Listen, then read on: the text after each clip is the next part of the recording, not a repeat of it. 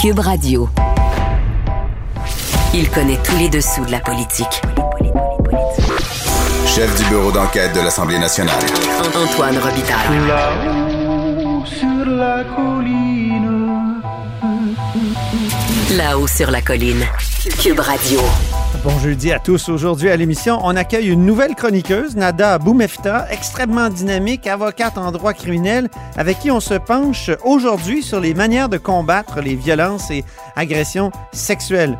Ensuite, avec Frédéric Lacroix, on met en contraste le mépris avec lequel sont traités les francophones dans les universités du reste du Canada comparativement à la grande attention que Québec porte aux universités anglophones. Mais d'abord, mais d'abord, un grand de la chanson est mort hier. Inconnue La femme en bleu seule à sa table Je me sens fou de l'avoir vue Comme j'aimerais qu'elle me regarde Au bout du fil, il y a Marguerite Blais, ministre responsable des aînés et des proches aidants. Bonjour. Bonjour, Monsieur Robitaille. Vous avez perdu un grand ami, hein, Michel Louvain?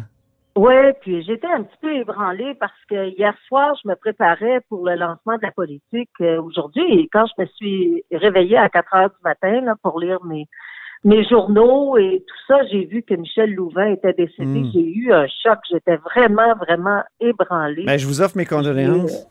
Mm. Ben, merci beaucoup. Écoutez, euh, premièrement, euh, moi, je l'ai connu quand j'étais petite fille. Tu sais, Il était déjà une grande vedette, un chanteur de charme. Là, tu sais, je veux dire, euh, euh, tubes, euh, un certain sourire. Euh, euh, La Dame en bleu. Ben, la dame en bleu, c'était un peu plus tard. Mais Louise, là, c'était à l'époque où j'avais à peu près 10 ans, 11 ans. Puis, j'ai travaillé, moi, dans le milieu artistique. Alors, j'ai connu Michel Louvain. euh, je l'ai interviewé à quelques reprises. Je l'ai interviewé aussi quand j'animais des émissions à bord d'Air Canada, la seule émission francophone. Euh, je l'ai interviewé. C'est comme ça qu'il est devenu votre ami, à, à- à force Oui, de l'interviewer, oui. Ben oui, le gala Métrostar, gala artiste que j'animais.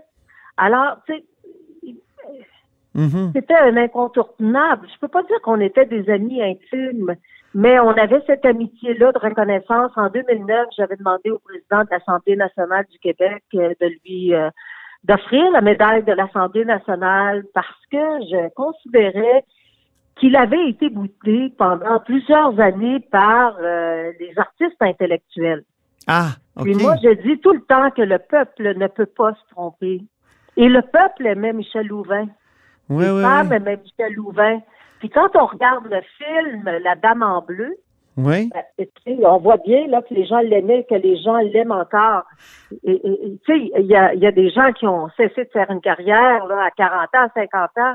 Lui, il était encore sur les planches, puis il y avait encore des contrats. Là. Tu sais, il aurait pu continuer euh, à, à vitam aeternam. C'est ce qu'il a fait d'ailleurs. Et, et on, on a mangé ensemble euh, à- avant le début de la COVID. Là. C'est, c'est là que j'ai vu la ben dernière oui. fois. Sauf qu'il a, il a fait une vidéo Oui. une vidéo pour euh, sensibiliser les aînés lors de la première vague à se protéger. Là. Oui, au oui. tout début de la COVID, on disait aux aînés, restez à la maison. C'était ça, là, le discours. Là. Vous pouvez pas sortir parce que vous êtes vulnérables. Alors, Michel Louvain s'était identifié à ces personnes-là. Il leur disait, puis en plus, c'était des gens de, de la même génération. Alors, il leur disait de rester à la maison. Je l'avais mis sur le compte Twitter, je l'avais mis sur Facebook, ça avait été relayé. Est-ce que c'est vous qui euh, l'aviez convaincu, euh, Marguerite Blais? De... Ben, j'avais pas été obligée de le convaincre longtemps, là. J'ai demandé s'il voulait le faire, puis ça a été oui, là. OK. C'était pas, mais je connais beaucoup de personnes, je connais beaucoup d'artistes, tu sais, d'un, Ben oui. certain âge, là. Tu sais, les plus jeunes, je les connais moins, mais les personnes, euh, j'ai 70 ans, M. Robitaille, fait que les personnes d'un certain âge, je les ai connues, puis j'ai travaillé avec ces gens-là. Alors, euh, tu sais, il, il était très près, il était très doux, il était très élégant quand on le regardait, mais il avait la même élégance avec ses amis, il avait la même élégance, il était comme ça dans la vie. Et il laisse euh, son, son compagnon de vie, Mario Desberges, là, ils Mhm. ont été ensemble 25 ans. Et puis, euh, écoutez, pour Mario, c'est un grand choc, là, puis pour sa famille et puis pour son public. Là. Le public est dans le deuil là, de Michel Louvain. Ben Et oui. puis, j'espère qu'on va lui rendre un hommage euh, vibrant parce qu'il le mérite.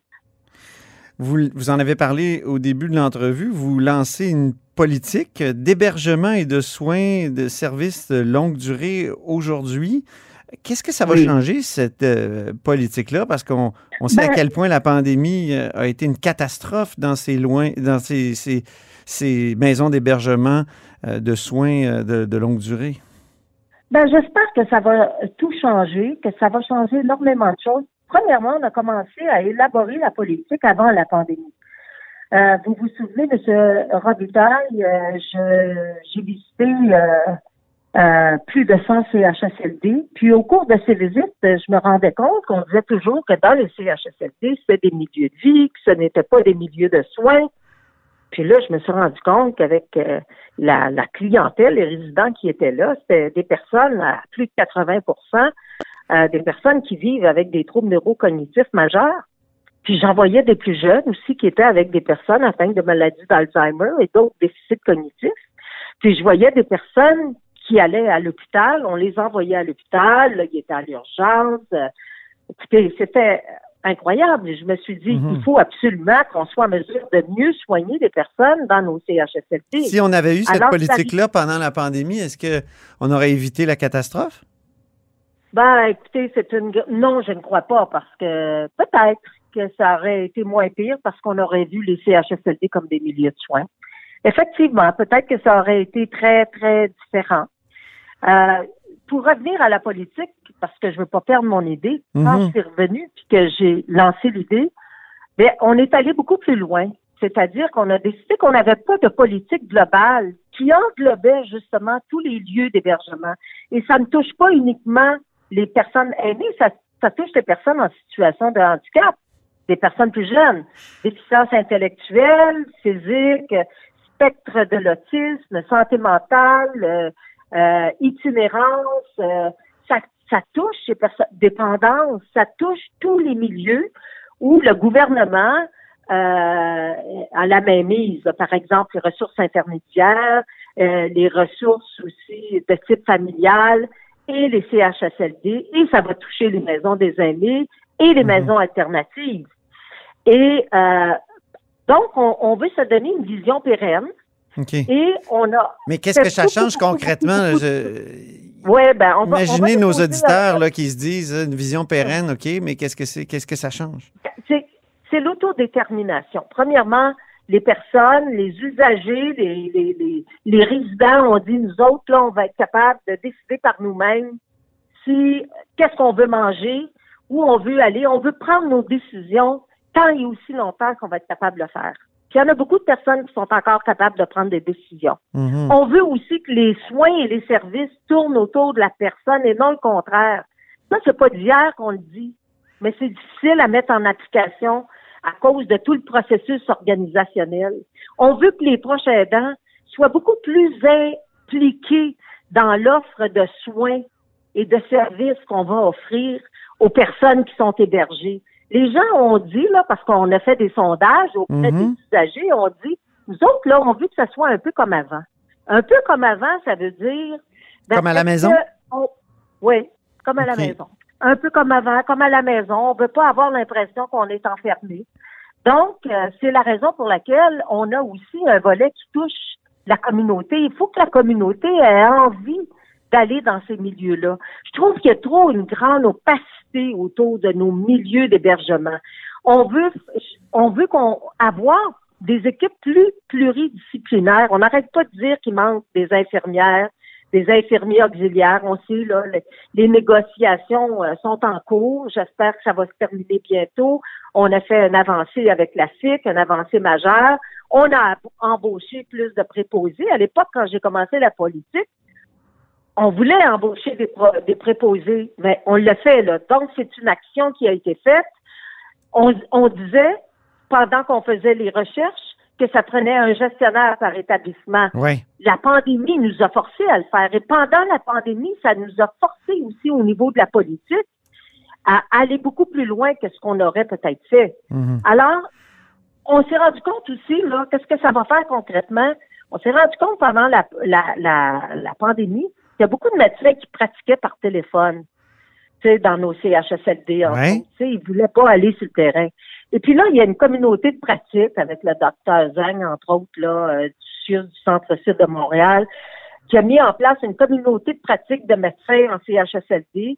Puis nous autres, on a soutenu ça. Ils sont rendus plus de 450 personnes. Donc, il y a une nouvelle génération de médecins qui a envie de, de prendre soin des plus vulnérables de notre société. OK. Et ça, c'est très, très, très euh, positif. En plus, on veut embaucher plus d'éducateurs spécialisés. Vous allez me dire pourquoi.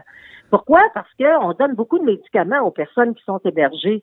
faut arrêter de faire ça. Ça, là, c'est du pratico-pratique. faut diminuer. C'est- la solution faci- facile. C'est la solution facile. Ben oui. Ouais. Mais si on diminue les antipsychotiques, ça veut dire qu'au lieu d'accompagner des personnes en perte d'autonomie, on va travailler sur l'autonomie des personnes. Bon, Donc, ben, ça prend des éducateurs Mhm. spécialisés puis des techniciens en loisirs pour être capables d'intéresser les personnes à rester actives. Puis c'est ça qu'on va faire, c'est ça qu'on veut faire. Ben, on veut espérons que les que- soient capables de Mhm. continuer de communiquer avec leurs personnes hébergées. espérons que ça ait un effet euh, et dans la communauté. Oui. Espérons que ça, ça ait un effet euh, rapide. Euh, J'ai une petite dernière question euh, pour vous sur. Le plan d'action sort au- à la fin de l'été. OK. Sur les euh, vaccins, il y a des experts là, qui redoutent une montée des cas dans les CHSLD, dans les maisons d'hébergement, si on attend trop avant de donner la deuxième dose. Est-ce qu'on devrait accélérer l'injection d'une deuxième dose? Oui, je suis tout à fait d'accord. On a commencé. D'ailleurs, on a vu qu'il y avait une remontée des cas de COVID dans des Oui. dans Chaudière-Appalaches, puis dans l'Outaouais, là ça. où il y a beaucoup, beaucoup de contamination communautaire. Donc, euh, puis on le sait qu'il y a du personnel euh, frileux à se faire vacciner. C'est pour ça qu'on a passé un décret. Le personnel doit se faire tester trois fois par semaine si le personnel ne veut pas se faire vacciner. Ça, c'est l'une des choses qu'on a mises en place. Mais on a commencé la deuxième dose de la vaccination dans les CH CHSLD, puis on veut que ça se fasse le plus rapidement possible. Parce qu'il n'y a pas de, de recherche encore assez forte pour savoir Mhm. euh, euh, des personnes très, très vulnérables sont immunisées euh, à quel pourcentage. Donc, le plus rapidement, les personnes euh, en CHSLD, puis en ressources intermédiaires, puis en, en résidence privée pour aimer seront euh, auront reçu leur deuxième dose, ben ça va être mieux, c'est ça. Il faut bien. dire aussi une affaire très, très, très importante. On pense que parce qu'on a reçu le premier vaccin, on est capable de laisser tomber les mesures sanitaires. C'est faux. C'est pas parce qu'on a reçu un premier vaccin qu'il faut cesser Ben de non. se protéger. Il faut continuer, puis il faut pas que les propriétaires des RPA ou les gestionnaires pensent que maintenant euh, leurs euh, résidents sont à l'abri. Il faut qu'ils continuent d'être extrêmement prudents. Très bien. Ben, merci beaucoup, Marguerite Blais. Ben, merci Puis- beaucoup, M. Robitaille. Et Au revoir. condoléances encore pour euh, le décès de Michel Louvain. Et je rappelle que vous êtes ministre responsable des aînés et des proches aidants.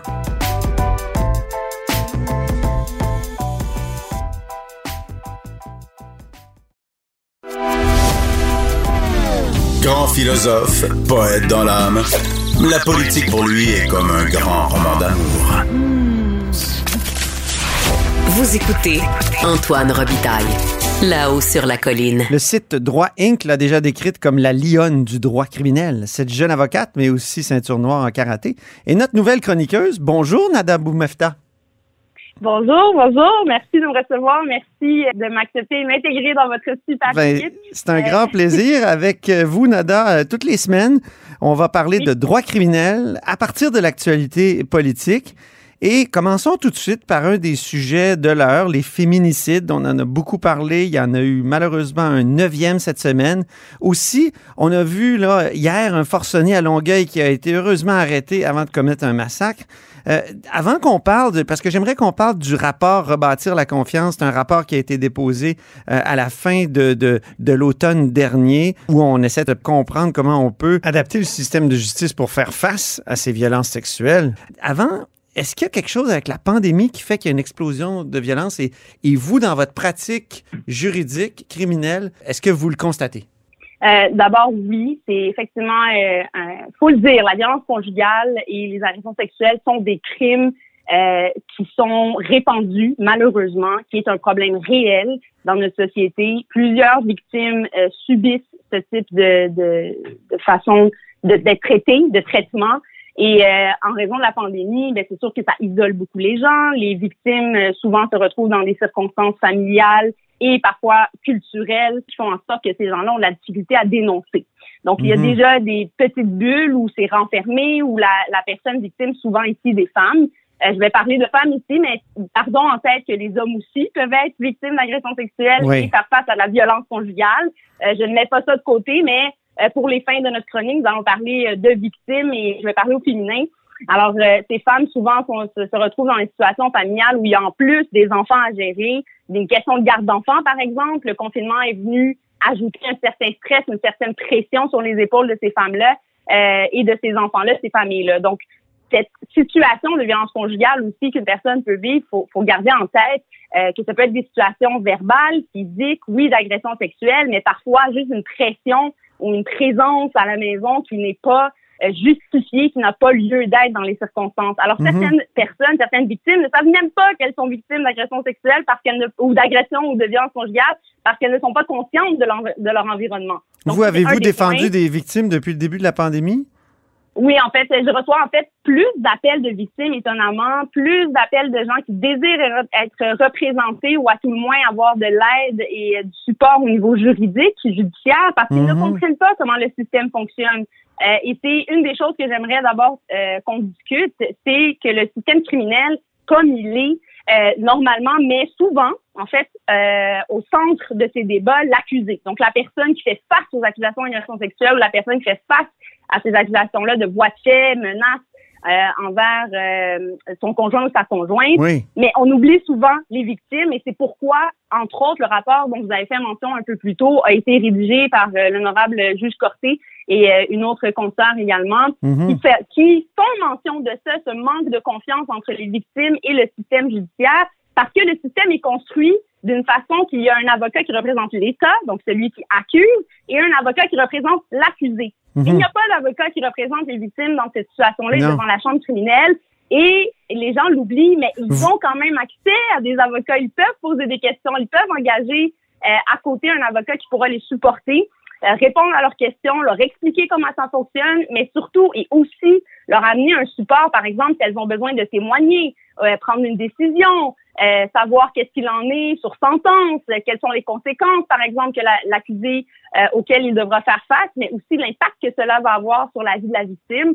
Et euh, parfois, les conseils juridiques euh, sont pertinents et de mise. Et je vous dirais que depuis la pandémie, ce nombre d'appels-là est, est beaucoup plus présent et les victimes désirent avoir ce support-là. Et d'ailleurs, on en fait mention dans le rapport. C'est Mhm. une lacune, c'est un des problèmes de confiance entre les victimes et le système judiciaire tel qu'on on le connaît.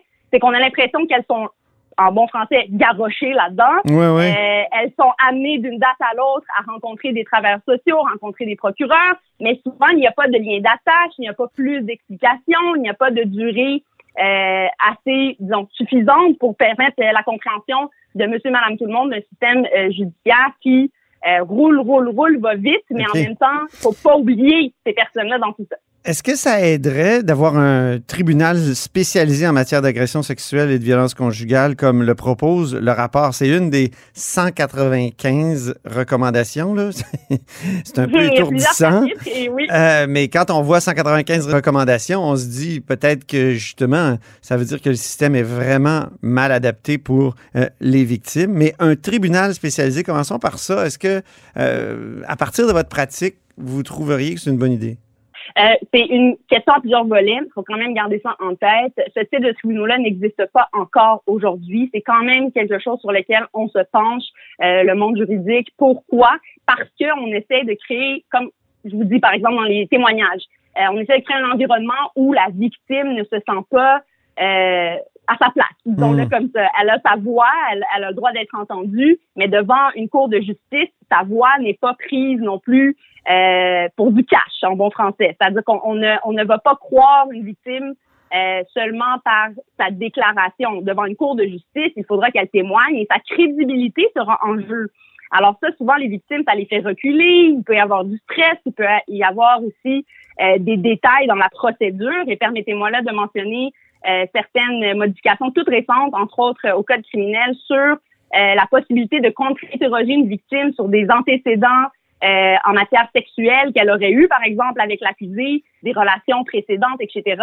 Euh, on doit passer par la cour maintenant et demander l'autorisation d'un tribunal pour nous permettre de poser ce type de questions-là. Et nouvellement, cette victime-là ou cette personne-là a le droit d'être représentée par avocat, d'aller Mmh. chercher quelqu'un pour l'aider à répondre à cette requête-là euh, et le faire convenablement, évidemment, en vue de la tenue du procès. Donc là, on voit qu'il y a des, des certaines étapes juridiques qui sont totalement inconnues du grand public, totalement inconnues, évidemment, des victimes, qui nécessitent une certaine aide, mais aussi une certaine compréhension Si, du, ouais. tribunal, pardon, Antoine, de ces, de ces procédures-là. Donc, est-ce que c'est pertinent et ça pourrait aider? Pourquoi pas? Mais ce que je peux dire au grand public, par contre, c'est qu'il existe déjà des équipes spécialisées de procureurs euh, qui ne font que ce type de, de, d'accusation-là et ça, ça permet d'encadrer mieux les victimes, mais surtout de voir les mêmes visages aussi de procureurs à chaque date de cours, donc créer un lien de confiance un peu plus fort. Donc, ce qui- si je comprends bien, euh, il y a une sorte de méconnaissance du système qui fait qu'on pense qu'il est mésadapté, mais il serait peut-être plus adapté qu'on le croit, si on le connaissait Oui, moi, bien. Exactement. Je suis d'avis qu'on on est sur la bonne voie. Euh, on a plusieurs recommandations. Attendons voir si elles seront appliquées et euh, dans, dans tout euh, dans tout leur sens. Espérons-le, parce qu'il y a quand même aussi, et je tiens à le mentionner, certaines précisions, par exemple, quant aux victimes autochtones. Donc, on y va encore plus précisément. Euh, quand je vous parlais d'aspect culturel, là, on Oui. également de Puis ça, faut le dire, dans- faut le dans dire à nos auditeurs, c'est votre spécialité. Vous, vous allez Oui, beaucoup ah ben, plaider dans le nord du Québec. Oui, euh, euh, exactement. Donc, j'ai la chance de pouvoir également représenter là, la, la communauté inuite euh, dans le Grand Nord. là. Quand vous- je parle Grand Nord, je suis pas, je suis pas juste à Tremblant. Là. Je suis vraiment à Coudouac, euh, à, à quelques heures de vol. C'est ça, mais vous défendez des, des, des agresseurs ou... Non, en fait, Non? euh, dans le Nord, je me trouve dans une position où euh, je suis en protection de la jeunesse, donc devant la chambre où la DPJ euh, fait ses demandes à la cour euh, visant des enfants, mais très souvent et malheureusement, il y a aussi des cas de violence conjugale, des situations d'agression dans la famille où il y a une personne qui peut euh, mettre l'intérêt de l'enfant en danger. Et ça m'amène au, au commentaire suivant, c'est que le système juridique tel qu'on le connaît a aussi plusieurs volets. Il n'y a Ben pas oui. que le droit criminel, il y a évidemment la droit, le droit familial. Donc, si jamais la victime veut demander le divorce ou, par exemple, veut demander la garde de ses enfants pour question de sécurité euh, ou demander l'aide ou le soutien de la DPJ qui est là également pour protéger les victimes de violences conjugales, mais encore plus leurs enfants, évidemment. Euh, donc, il existe plusieurs re- ressources, plusieurs autres euh, plateformes et donc euh, tribunaux devant lesquels on peut s'adresser euh, pour ajuster le tir dans la vie de ces euh, victimes-là qui, malheureusement, se retrouvent souvent liées, euh, souvent en questionnement, est-ce que j'ai le droit de quitter, est-ce que je peux le faire, est-ce que je peux quitter avec mes enfants ou pas? Euh, donc, elles ne savent même pas, ces victimes-là, quels sont leurs euh, leurs pouvoirs essentiellement et leurs droits. Et c'est quelque chose qui qui une lacune. Donc, Mhm. avant même de se rendre à notre système judiciaire, informons d'abord nos victimes, supportons-les également. Et c'est ce que le, le rapport... Ben On devrait apprendre ça aussi à l'école, hein? Euh, il me semble. Définitivement. Au lieu de faire des cours euh, éthique et culture religieuse, là, peut-être qu'on devrait faire un cours de, du système juridique puis discuter des valeurs qui, qui sous-tendent ce, ce système-là. Ben, merci infiniment, Nada, pour cette première chronique que je qualifierais de roborative. C'est un mot rare que j'aime beaucoup. que j'aime beaucoup. Alors, euh, au plaisir. J'ai déjà hâte de vous reparler la semaine prochaine. Un plaisir, M. Robitaille, et à la semaine prochaine. Je parle donc à Nada Boumefta, notre nouvelle chroniqueuse en droit criminel et qui est avocate euh, criminaliste elle-même.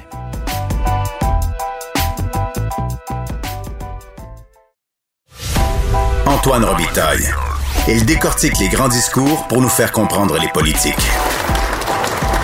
Là-haut sur la colline. Prétextant lutter contre des difficultés financières sévères, l'Université Laurentienne, en Ontario, un établissement bilingue, a fermé presque tous ses programmes francophones et a congédié des dizaines de professeurs francophones la semaine dernière. Pour en discuter, on rejoint Frédéric Lacroix. Bonjour. Bonjour. Vous êtes auteur de Pourquoi la loi 101 est un échec et je lancerai la question, la première question, c'est ça contraste euh, cette, cette situation de l'Université Laurentienne, mais on aurait pu parler aussi des- du campus Saint-Jean en Alberta, avec le sort des universités anglophones au Québec.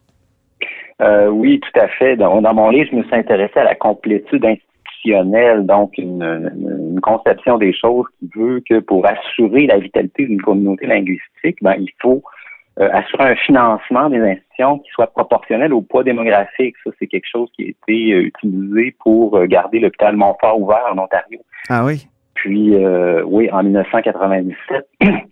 Euh, puis donc, quand on regarde les choses avec ce prisme, ça devient intéressant parce que là, on se rend compte qu'en Ontario, ben là, ils il ferment, euh, ils ferment le, le secteur français à la Laurentienne. Là. Ouais. Euh, mais, mais il y a tout le secteur postsecondaire euh, francophone en Ontario qui, qui était à l'agonie. Là, on pense à l'Université d'Ottawa, euh, qui a des où, bon, il y a des événements, les événements qu'on connaît. À l'Université de l'Ontario français qui, qui a accouché après des décennies de lutte pour finalement euh, recruter seulement 19 étudiants cette année. Ah oui. Euh, 19 inscriptions, c'est épouvantable, oui. Ouais, provenant de l'Ontario, 40 au total. Puis après Donc, avoir euh, ap- après avoir été presque euh, annulé comme comme projet euh, de la part de Oui. Doug Ford, il y a eu tout un combat. Le fédéral par euh, Mélanie Joly a, mis de l'argent, puis on aboutit évidemment euh, dans cette incertitude là à un résultat d'inscription, euh, nombre d'inscriptions familiques. C'est ça, on, aboutit à l'Université de l'Ontario français, qui est un nom grandiloquent pour qui est en fait un strapontin. C'est un petit collège minuscule avec 16 millions de budget. Puis la moitié de ce budget provient d'Ottawa. C'est ça qui est particulier. C'est que l'Ontario, qui est une province riche, c'est ce qu'on nous dit constamment, n'a pas les moyens de payer euh, des, des universités de langue française. Euh, puis c'est Ottawa qui est obligé de mettre de l'argent. Donc Ottawa, c'est nos impôts. Donc on se retrouve à payer en partie, euh, nous les Québécois, pour financer les études en français en Ontario parce que l'Ontario refuse de faire. Ça, c'est- fascinant. Mais quand on fait le portrait global de ce qui se passe en Ontario, on se rend compte que euh, il y a à peu près 3% du budget en calculant de façon généreuse qui Ouais. va au, pro- au programme en français. Il faut rappeler qu'il n'y a aucune université de langue française en Ontario. Ce sont tous des universités bilingues, c'est-à-dire que c'est des universités qui offrent des programmes en français, mais qui sont anglo-dominantes. Euh, Mhm. donc, le- les anglophones contrôlent ces universités-là. Donc, Mhm. les programmes en français en Ontario, c'est à peu près 3% du budget, puis les francophones, en 2016, c'était 4,7% de la population. Donc, les francophones sont sévèrement sous-financés euh, en Ontario. Et pendant ce temps-là, au Québec, euh, les universités anglophones, ça, vous le soulignez euh, déjà dans votre livre. Vous m'avez envoyé des chiffres euh, justement hier là-dessus. Donc, les universités anglophones au Québec bénéficient d'un net avantage. Ils sont vraiment chouchoutés d'une certaine façon. Ben, la constante qu'il y a entre l'Ontario euh, et le Québec, c'est que les deux provinces sous-financent leurs universités de langue française. Ça, c'est une constante. au, au Québec, euh, l'université de langue française récolte 70% du budget environ, des revenus. Les francophones, c'est 78% Donc, les francophones au Québec sont sous-financés, comme en Ontario, c'est ça. C'est c'est ça la constante. Puis, euh, quand on fait l'analyse aussi, ben, c'est 3% du budget en Ontario pour les francophones. Pour les anglophones, au Québec, c'est 30% Donc, ils ont proportionnellement 10 fois plus de fonds. Euh, les anglophones au Québec ont 10 Mais- fois plus de fonds que les francophones en Ontario.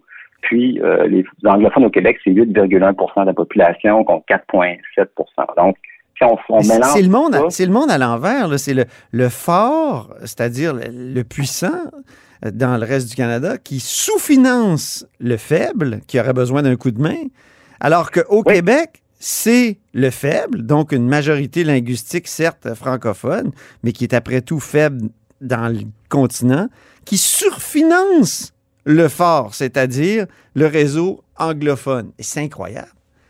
Ben, moi, ce que, ce que ça m'amène à dire, c'est que les événements récents en Ontario, c'est vraiment, ça sonne le glas de la fin de l'illusion de l'égalité de traitement des langues au Canada. Là. On peut pas assister à ça puis penser que là, ça va bien, puis que la loi sur les langues officielles fédérales a atteint ses buts, puis qu'il règne l'égalité entre les francophones et les anglophones.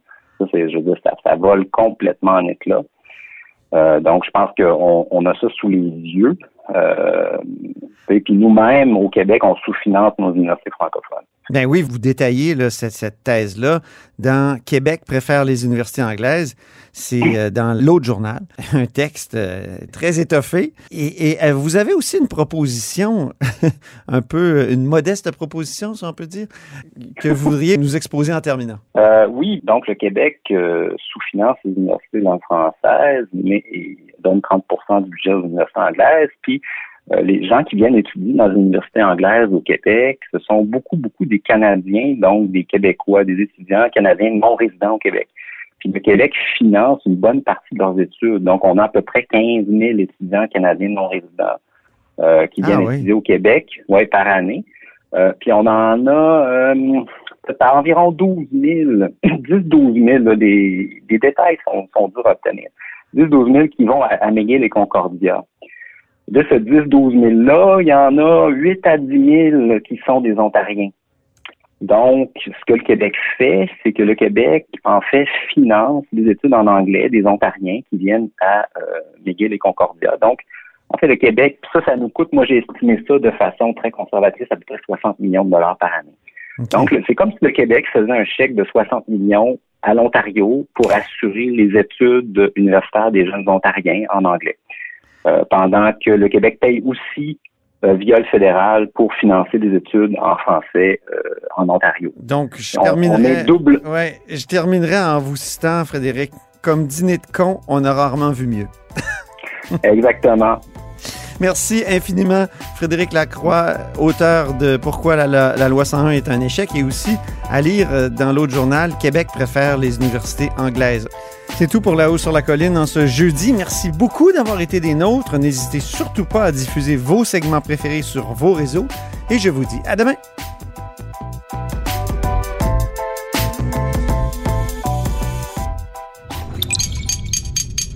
Cube Radio.